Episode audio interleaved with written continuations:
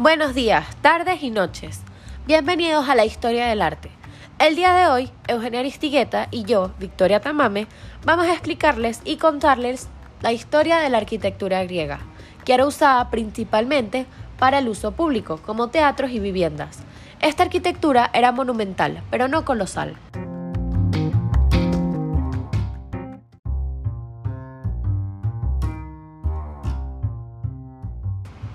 La arquitectura de los pueblos griegos fueron los protagonistas del arte europeo.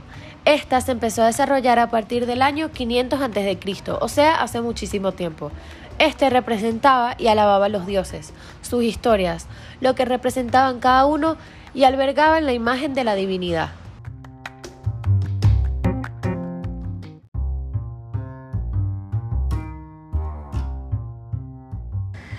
Los dioses más famosos eran Zeus, Demeter, Afrodita, Hela, Poseidón, Hades, entre otros. Los griegos usaron extensa variedad de materiales de creación para hacer su arquitectura. Utilizaron adobe, madera, terracota y rocas. El material más utilizado ha sido la roca. A partir de calizas duras, y el mármol. La arquitectura griega tradicional está representada prácticamente por templos.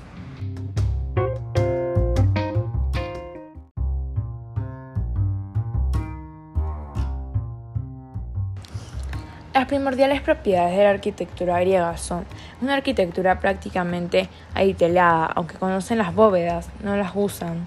Es bastante blanceada en cuanto al trazo de su pantel Esforzado es una simple lectura concedida por todo este suceso, con una medida, con un canon. Es fruto de un trabajo en grupo, lo cual provoca que sea una arquitectura de una enorme perfección, con mucha armonía. Esto ha sido conseguido primordialmente en la era tradicional. Al ser una arquitectura armoniosa, es una arquitectura bonita.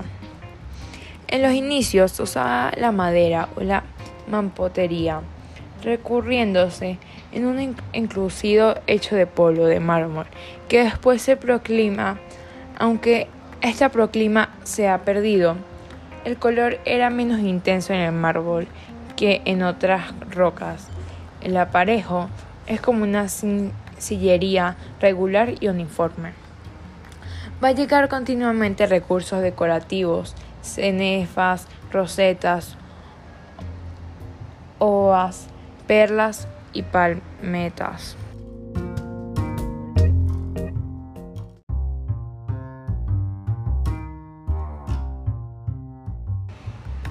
Los griegos valoraron en la arquitectura especialmente la proporción, el equilibrio y el ideal de belleza. El propósito era mostrar la belleza, la perfección y lo que significaban los dioses. El templo es el edificio más representativo de la arquitectura griega. Este mostraba la divinidad. Era fundamentalmente adintelada. Por ejemplo, el Partenón y el Erecteion representaban el máximo esplendor arquitectónico de la Grecia clásica. El teatro fue una de las edificaciones públicas más importantes, en el cual se realizaban las representaciones y los conciertos musicales.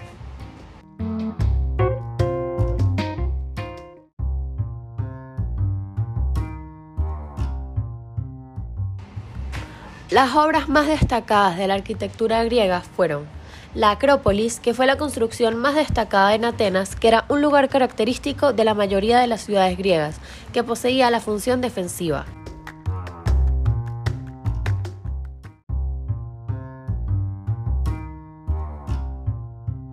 El Partenón de Atenas. Los creadores de esta obra fueron Fidías, Ictino y Calícrates quienes decidieron edificar sobre los cimientos de otro templo, el Prepartenón, que fue destruido por los persas. Este tardó 15 años en terminarse. Y por último, el teatro de Dionisio. Tenía una parte trasera que era para que los actores se cambiaran de vestimenta y el público se colocaba cerca del lugar descampado. Con el tiempo se colocaron gradas de piedra y en la parte central habían 67 asientos de mármol para sacerdotes y reyes.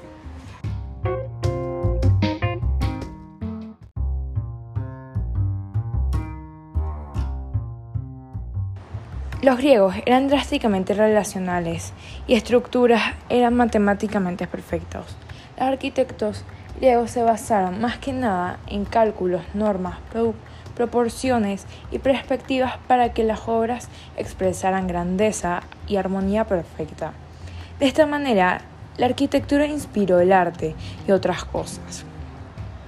En conclusión, la arquitectura griega era básicamente perfección y trabajo en equipo, una combinación armónica y digna.